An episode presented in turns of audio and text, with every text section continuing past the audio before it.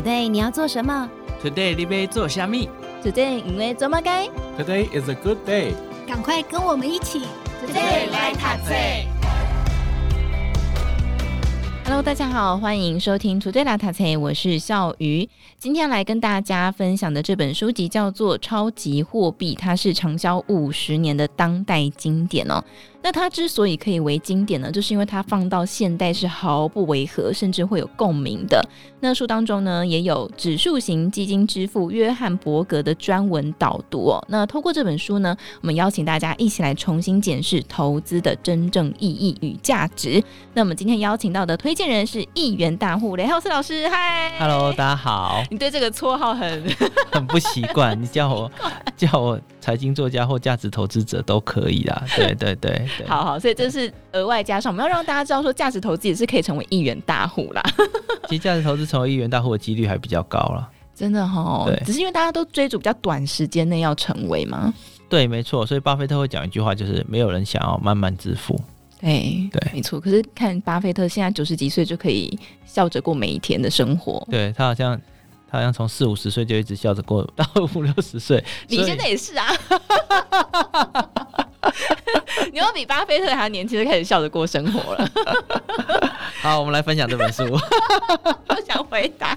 好啦，那这本书呢？当然我们在第一集当中其实有稍微解释一下、介绍一下它的这个背景。那跟现代就是二零二二年、二零二三年非常像，是因为它的通膨啦，还有整体股市的成长都跟现代非常的雷同哦。所以我们推荐这本书给大家。那雷浩斯老师，你自己觉得这本书为什么会值得推荐给听众朋友阅读呢？其实这本书是经典中的经典啊，经典书本来就很值得阅读。然后在这边里面呢，他痛批了当时一些基金经理人做的一些邪恶事情，包含啊各种诈骗啊，然后各种不顾投资人的权益啊这些事情哈。但他在里面呢，他也推崇了价值投资之父葛拉汉，哦，推崇了葛拉汉，在当时。很少有人能够知道葛拉汉的名声。实际上，他在这里面直接很认真的推崇说，如果我们要讲什么是证券分析之父，那就是格拉汉。因为在格拉汉之前，没有任何证券分析，只有统计人员，在之后才会有证券分析。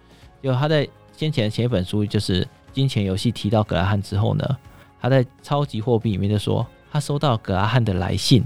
写信跟他讲哦，我就是你在金钱游戏里面说的那一个教父哦，啊，对对对，然后很开心的跟他往来，对他，但葛拉汉是顺便指出了他哪边写错，他他说哇，收到教父的信非常开心，就像 教教父拿尺打了我手心一下，我都还是很开心。然后呢，这个葛拉汉甚至跟这位亚当斯密哦说，我希望呢你来帮我修订一下《智慧型股票投资人》这本书，呃，我只放心交给你和华伦巴菲特来做。所以那时候他就提了一句话说：“谁是华伦巴菲特？”对，这是个好问题，因为当时根本没人知道华伦巴菲特是在当时最有名的事情是他是葛拉汉底下唯一给 A 加的学生，而且他也是几乎被葛拉汉视为一个继承衣钵的人。那当然，在那个时候呢，呃，他们两个最后还是没有替他修订，因为亚当斯密觉得他不够格，然后巴菲特觉得这本书已经好到没有必要修订了。对，所以他们其实没有修订，并且一起吃个饭。吃饭的时候很有趣哦。那个时候，巴菲特在这本书坐着逛奥马哈，开车，然后每经过一间店，他就开始讲这间店年营收多少，净利多少，存货多少，资本周转率多少多少多少，讲过去，然后说，哇，你怎么都知道？那你为什么不买它？哦，我会有一天我会买它的，总有一天。他那时候逛过去的时候，他这里讲家具店，在那个时候是差不多一九七零，这本书出的是一九七零。十三年后，巴菲特就买下那个家具店，就大名鼎鼎的内布拉斯家具店 B 太太。嗯，他能够在经过的地方记下所有所有的数据，那是因为他每天都把时间跟力气花在这个上面上，所以他才可以记得。嗯、那这里面就可以从这边看到一些非常有趣的一些各式各样的一些小故事。那当然，在其他地方你也会看到有提过类似的故事，因为这本经典书被引用很多次。但我还是建议大家把它看过一一轮，你才会体会到当时。这些引用这些书内容的一些感觉，嗯，我觉得在这本书当中真的很有趣。你会刚刚我们呃，就是老师提到的这些有趣的小故事，然后你也会看到很多的众生相，是现在的众生相啦。因为在这本书当中，我们讲说它是探讨一九六零年代的沸腾年代嘛。那其实每一个年代都有一些不同的标的被炒作。那以网络泡沫来说呢？有找到几个数据哦，就是整体成长型的科技基金，在一九九七年到二零零零年的平均绩效是百分之四百三十三哦。那同期 S M P 五百指数啊，报酬率只有百分之九十二，哇，差了好几倍哦。那科技基金管理资产呢，也从五十六亿美元暴增到四百亿元，但是它在两千年到两千零五年就崩盘了，就历史再度重演。那这些基金平均让投资人亏损达到百分之五十八，那同期呢 S M P 五百指数呢只下滑了百分之七。所以让人蛮好奇，就是说为什么追求成长型股票的这个超额报酬，它没有办法长久呢？这个时候我们就要引用这本书里面葛拉汉最常被引用的话，就是现在高涨的这些股票，现在众人追捧的，它有一天就是会掉下来；现在沉沦的，总有一天也会复兴。其实这里面在讲一句话，就是均值回归。这些所谓的成长股呢，它的超额报酬其实来自账面上的报酬。而不是实质价值的增长，哦，什么叫账面报酬？就只是股价上涨。那实质增长是它每股盈余获利要提升。所以当股价反映了它未来的获利，而且已经过度反映了，最后它就是会掉下来。因为当获利有可能不如预期的时候，股价就会迅速的修正。这是一点。第二点哈，当这些成长型基金它平均绩效提高，那当然同期的大盘绩效会比较差，对不对？嗯。那是因为大盘就是一个平均数字，成长型基金提高的时候，那认为呀价值型一定是变差。最后这平均值才会一样。那成长值掉下来的时候呢，平均的大盘掉的会比较少，那时候价值型就起来了。所以所有的数字移动，它就只是一个平均的一个动作。哦，那为什么投资人他在投资这些共同基金的时候会亏呢？因为当数字的移动是平均的时候呢，你就要考虑到下一点就是成本了。成本收的越多，投资人就会亏得越惨。对，所以你投资大量的一些高成本的共同基金，到最后你就是一定会亏钱。嗯，对。那既然你可以有很多的东西可以选择，第一个，你可以选择自己操盘，然后降低你的买卖次数，减少你的摩擦成本。然后这个时候你有很多策略可以使用，你可以在相对高点的时候卖出一些成长股，做一些反人性的，然后相对低点的时候呢，买进价值股。哦，这是一些反人性的一个做法。但你也可以直接买进指数，用低成本指数型基金来协助你。但其实我还是认为在相对低点的时候买。会比较好，只是当一路上涨，尤其像一九九七年到两千年的时候，那个时候可是一个平均年化二十趴的一个好日子。我们在讲讲这本书里面提到一九六零年沸腾年代，可能大家是不会有什么感觉，嗯，但是，一九九七到两千年的网络泡沫化，那个我可是经历过啊，你经历过？那个时候大概就是我十七岁到我大学的时候，你会觉得哇。走在路上，每个人都是天才，每个人都在讲钱，每个人都赚好多钱呐、啊！钱真是来的超级超级的简单自然，对，一路钱就要一路往上捧。这种感觉其实会像三四年，应该一两年前到三四年前所谓的币圈的人，他们赚到非常非常多的钱，他们在讨论的一些几千万大案子，然后会把所有其他的人当做一些过时的人，例如我。然后呢，呃，币圈跟股票换成长股。他们的共同点跟差异点在哪？共同点就是这些成长股和这些，他们都是以价格移动来判断，而不是以现金流入，这是共同点。你没有办法产生现金流入的东西，最后支撑一定会消失，然后就会掉下来。所以在这种状况下，掉下来是迟早的事情。所以我也知道很多以前赫赫有名的的人，后来钱全部都消失了。好，那这种事情在上涨的时候，你去跟他讲，他们是听不进去的。对，在下跌的时候讲，又太令人难堪了。所以呢，我从头到尾在粉丝也都不提这些事情，因为我就在好好的闭嘴。对，这么一来对大家都好。对，我在想说，对啊，上涨的时候不能讲，下跌的时候不能讲，所以我就只好在粉丝页讲书的内容了。对，好，就分享这本书啦。对对对对对对对。好，不过因为我们其实有看到，嗯，在历史会不断的重复嘛，哦，不断的押韵哦。我们也看到很多所谓的追高杀低这件事情啦，所以就老师你自己观察，如果投资人会不断的追高杀低，是受到哪些因素影响？是代表说我们的投资信念还不够清晰，还是哪边我们还做得不够吗？首先哦，追高杀低哦，第一个还是人性，嗯，好，因为大部分的人他在评估评估这个股价的时候，他就只按照价格评估啊，而不是去用估值，也不是去去算这个企业值多少钱。如果你用估值来评估的时候，你就会发现，有一些企业它已经可能快太贵了，本一比三十，本一比五十。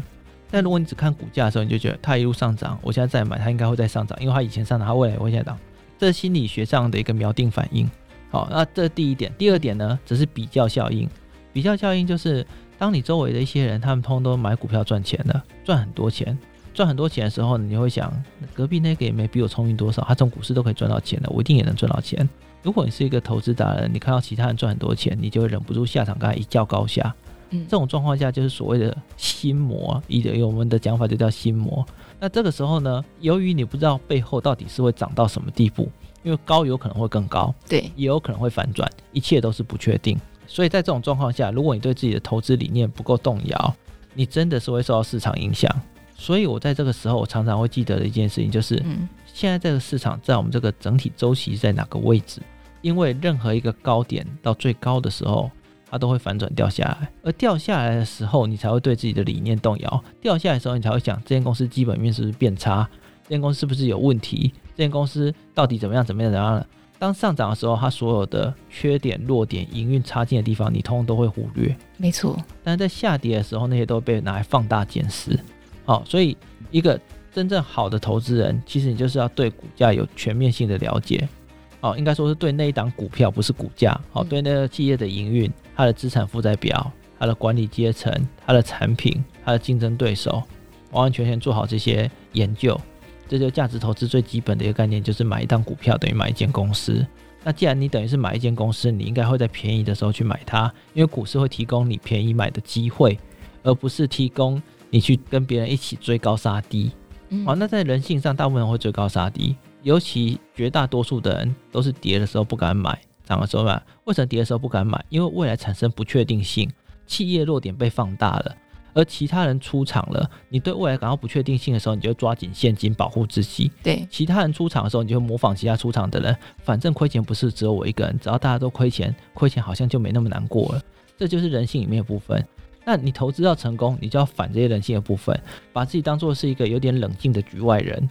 对，其实我也一直觉得我在整个市场好像是一个局外人一样。我觉得我其实对整个股票市场有点格格不入的感觉啊。哦，真的吗？我刚刚正想问说，对啊，达人都会想要跳下去一较高下，你怎么所有的人都想跟你一较高下？你叫我跟别人拼个输赢哦，不用啦，你赢就好了啦。对对，你赢就好了，我直接认输，你赢就好了。对对对，反正你永远比不完，比你有钱永远比你有钱。OK，好，那个就算你手头宽裕一点好了。你今天去贵妇百货晃个一圈，那些贵妇一个小时内就刷了一千万的，嗯、那那你要怎么跟他们比呢？你永远比不完的啊！所以你就是要自我满足啦，对，让自己知道说我可以手头宽裕。我一直我的人生目标就是手头宽裕，过没有压力的日子，这就是我人生目标。嗯、所以呢，我没有打算去跟别人一较高下，因为那种事情没有意义啊。对、哦，你什么时候看破红尘啊？也不是看破红尘啊，我的意思就是说，你永远比不完呐、啊。嗯，对对，所以你只要你定一个你自己的目标，肯定自己的一个方式，例如你的财务结构稳定，你赚到了钱比你的开销还要多，哦，你不会花太多钱，你可以还可以省一些钱下来，哦，那你整个财务结构够稳定，那长期下来你就会赢。对，那短期下来你可能会输，但长期下来呢，你仔细想想好了，一九六零的年代到现在，多少超级操盘手，多少。多少当时的股神，但是随着时间过来，最有钱的还不是巴菲特，对吧？那巴菲特他的日子，他每天还不是吃汉堡过日子，所以你要避开这种追高杀低的感觉，其实一定程度上你就让自己看起来像是一个局外人。第二个就是有一个小小的诀窍，哦，是什么？就是你在看这个市场的时候，你要去观察其他人犯什么错，然后你不要犯那个错就好了。以现在这个市场来讲呢？现在这个市场就是当它跌下来的时候，大部分人都觉得说，哦，我应该是可以去稍微接一下，这是很多人的想法。所以在这种状况下呢，呃，你就不要去接。为什么？因为这是其他人会犯的错。前面已经涨了一波了，所以大部分的人认他的惯性就是认为后面会继续涨，但是实际上后面会涨会跌，没人知道。那我只要不要去犯别人的错就好了。好，所以我们接下来要讲到 AI 股了哈，因为 AI 股也是有回档一段时间嘛哦，甚至呢，这个 PTT 版上面就出现了毕业文，就说啊，他。做多这个 AI 股，没有想到它一路的反转，然后所以他就继续接着放空 AI 股，没有想到就被多空双八就上涨了，就只好从股市当中毕业了哦。所以我们也就是很好奇说，那雷浩斯老师你怎么看？就是现在 AI 股这件事呢？呃，其实我之前低档买了蛮多股票了，然后刚好后来他们被市场认定为 AI 股，然后就整个上涨了。所以实际上呢，我不是买 AI 股，而是我买了一些好公司。后来它被定位成 AI 股之后，市场对它的认同度就改变了。哦，所以股价会产生大幅度的落差，都是因为市场心理的变化。好，这是一点。那我们投资人是要去抓市场心理吗？不可能，因为市场心理变化的很快，而且呢，当市场心理变化很快的时候，你很有可能会抱不住。对，所以你还是要先了解公司，了解它的体质，然后你要知道这些好公司，它一定会抓住一些机会。哎，那你必须要真的是很理解这些公司，然后很理解你的信念，最后才有可能赚到这些钱。这第一个。嗯、第二个则是前半段讲公司的本质，后半段讲操作策略。像刚刚会讲到说，有些人他可能是高档去买，然后低档，然后又去放空它，那就是因为他他没有明显自己的操作策略，他可能就是第一个看得太短，第二是他没有一些估值技巧或操作策略技巧。好，例如如果你买进之后你可能套了，那那你是不是要分批买进？你是不是要设定一些买进的条件？不符合条件你就把把它卖掉，对不对？而不是多空不定。多空不定，一直很乱的话呢，到最后你会亏钱，摩擦成本会变多，然后你对自己的自信心还会变差，会产生自我质疑。嗯，这几个都是会产生一些人性的弱点，还在这时候你性格缺点就被放大了。好，那这种时候其实呢，你要做的是自我察觉的技巧。这种自我察觉技巧就是，你如果不顺，那你应该要说；如果你顺利，你就要冲赢，要冲输，要说。对，那你顺利或不顺，有时候一部分是运气，这是真的，但是。运气其另一种状况，你也可以自我提升你的技术。你的技术越好，你就可以看到越更多机会。那你看到更多机会的时候，你运气就变好。好，那例如我们刚提到反市场操作的一个状况下，你可以先评估一间公司它的历史本益比的高低点，然后在历史本益比低点的时候就把它切入。嗯，好，然后在在切入的时候呢，你当然也有可能会在套牢，所以你可以分批切入。然后你自己的你要管理的是你的投资组合，而不是重压某一档个股。所谓的投资组合，老师可以细讲吗？投资组合就是通常会看你你的投资组合里面有多少股票，好，那这种股票你可能会分散在不同的产业，让它比较稳固一点点，好，然后一部分会是现金，一部分会是股票。高档的时候，你可能会卖出一部分的股票来换现金，这么样你的投资组合里面就会，比方说五百分之五十是现金，百分之五十是股票。那下跌的时候呢，你那百分之五十的持股，如果假设重挫砍了一半，其实你整体的损失二十五而已，你的闲置资金一口气再加下去，哦，那你的成本是不是降到更低了？对，那接着它只要一部分的反弹，你的总资产就又可以提高了哦，这就是基本。那如果你买的股票够好，在低点的时候呢，就算它没有反弹，你买的够低，你这些股票它是好公司的话，那它一定会有一定程度的现金股息。那持有的过程就会以现金股息做你的风险的一个补贴。那就算它没有反弹，在持有过程中股息会进来。假设持有个两到三年，股息不断的进账，你甚至可以在低档的时候持续的加码。对，然后在某一天市场反映了它。最后就会提升了，所以 AI 这个潮流其实未来还会有其他新的潮流哦。嗯，那这个新的潮流就会让我们再重复做出一样事情，重复一样做一些追高杀低。所以投资人你要锻炼，绝对不是说去抓住某样一个题材，你要锻炼是自己的投资理念。那投资是一个了解自己的过程，哪些是你适合，哪些是你不适合。好，这些你都要分得清清楚楚。那你要做的事情就是你要写一些关于投资的交易日记、投资的看法，然后把这些记录下来，你才可以了解你自己，然后再去根据这个去修正你的投资策略。到最后，你的绩效自然就会好了。哦，老师在这个锻炼自己的过程当中，也有经历过追高杀低这一段吗？哦，我觉得我年轻的时候追高杀低很严重，大概二十五六岁的时候吧。对对对。那什么样的情况下开始觉得我不要再追高杀低了？你如果工作很忙，好，因为像以以前嘛，以前没有钱嘛，你一定要上班领薪水，然后你工作很忙，你就一定要做长期价值投资。哦，在那个时候你就不会有空去追高杀低。然后接着就是你掌握到某个规律跟循环的时候，你会发现其实历史做的事情是差不多的。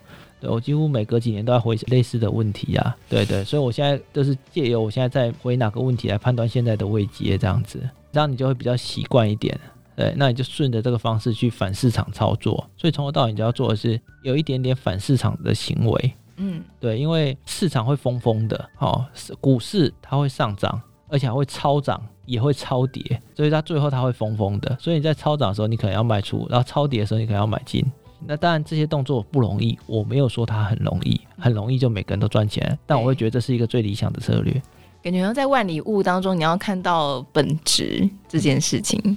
其实有有很多很有趣，因为当股票杀到最低的时候，我在看那些股价的时候，不知道怎样，我可以感觉到哦，杀到最低的时候，市场会发出一一种哀鸣声，对，我感觉到，然后那个时候我就觉得可以买进的，然后那时候崩溃的人会很多，崩溃的人应该会不断的发讯息来给我，对，然后就可以从中去判断，然后但沸腾的时候也会很多，沸腾的时候是不断的会有人来呛瞎你，那个时候你就知道沸腾了。好，那那时候你就从本专私讯的那个数量多寡跟内容来判断，对，看大家那个 那个那个状况来判断。你从这个时候你就可以知道整个市场行为了。对，所以粉丝专业其实是一个理解市场一个蛮不错的一个方式。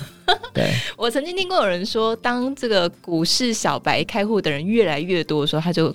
开始感觉到市场在沸腾了。对对对，那当股市小白通通都赚到钱，而且还可以呛瞎你的时候，那就沸腾到到是一个沸腾年代了。嗯，而且这种状况搞不好会维持很久，就像是一九九七年到两千年的时候，以年化二十帕的速度一路往上冲。那未来我们这几年会怎么样呢？老实讲，真的是不知道。对，那我还是要提醒，投资是长期的事，你可以把投资当成你的技能之一。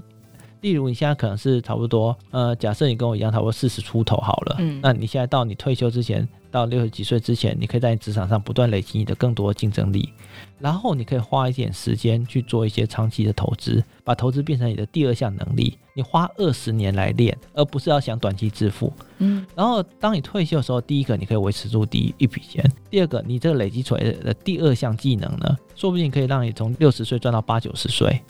到时候你要做的事情就是整天出去出国玩这样子，你想去哪一个国家就直接机票刷下去就去了，哦，那就是一个轻松愉快的一个人，你也不用再担心通货膨胀。为什么？因为股票其实才是对抗通膨最好的武器，因为通货膨胀物价就会上涨。那一些好的企业，它只要把它的物价上涨，营收就它就把售价提高，营收就成长，营收成长，获利也跟着成长。对，那这么一家公司的价值就会提高了。所以股票就更有价值，但前提是你要选对股，而不是选错。如果你选的是那些没有竞争优势的股票呢，在通膨过程中，它会因为企业竞争，然后这间公司可能就会倒闭哦，那那它就不保值了。所以我们还是要做好投资组合管理，然后了解一些基本面的一些数据，例如 ROE、自由现金流，还有以及市场的一些估值。好，那你了解这些之后，你就有更多的武器在股票市场里面生活。好，老师刚刚很快速的提到了几个他估值的方法，对不对？好，我们在详细在一三九三期的《金周刊》当中 有采访老师，好，所以大家如果有兴趣，可以去找这一期的《今周刊》来看。老师有把那个他的然后持股名单写在上面，我在这边就不想列出来给大家了。如果大家想知道呢，可以加入我们 Discord 群组，没有告诉，只是在《金周刊》当中啦。哈，好，那最后我们老师有没有想要提醒听众朋友的事情呢？好，这个各位听众朋友其实要了解投。这就是一个长期的事情，然后我认为投资是一项学得会的技能，尤其每一个人你在长期的过程中，随着时间你，你成年人的优势是什么？就是你的自我控制技巧会提高，你就不会那么的冲。那投资其实比的就是自我控制，你能把这边练成一项你的技能之后呢，你不用太担心以后退休，甚至你不用担心。在高龄化社会，你从六十岁要是不小心活到九十几岁怎么办？你未来的医药费，你未来的其他的相关支出等等的，其实你只要有良好的投资能力，那些也都不用烦恼。嗯，可以请好几个玛利亚来照顾我。啊，开玩笑，我们都会健康的活到九十一百。对对对，就像巴菲特跟孟格一样，他们还能够在这种。九十跨到一百岁的时候，还能够主持波克夏股东会。对，而且我觉得最重要的是，很多人都担心说退休之后没有事做嘛，会变得很无聊。但是你只要学会这个技能，股市就是一个不管你几岁都可以参与的。一个投资，没错没错没错。好，所以我们会遇见这个梁浩老师在一百岁的时候出来跟大家分享 你的投价值投资之道。好，所以今天跟大家分享这本书籍呢，呃呃，希望可以让大家呢透过这样的分享哦，可以去检视我们自己的投资的理念，还有就是有没有什么是。需要调整的地方哦。那么这本书籍呢，叫做《超级货币》，这本畅销经典呢，就分享给大家了。那么也再次感谢我们的一元大户雷浩斯老师，谢谢，谢谢大家。好想请毛利小姐帮我问理财问题哦。听完 Today 来读册，好希望分享学习心得哦。我想跟主持人互动，要怎么联络啊？编辑室好好说的报道太棒了，我也想回馈耶。这些也有你的心声吗？我们听到了。欢迎加入荆州大耳朵 Parkes 粉丝专属社群平台，只要点击资讯栏连接并输入昵称，就能马上互动。我们等你哦。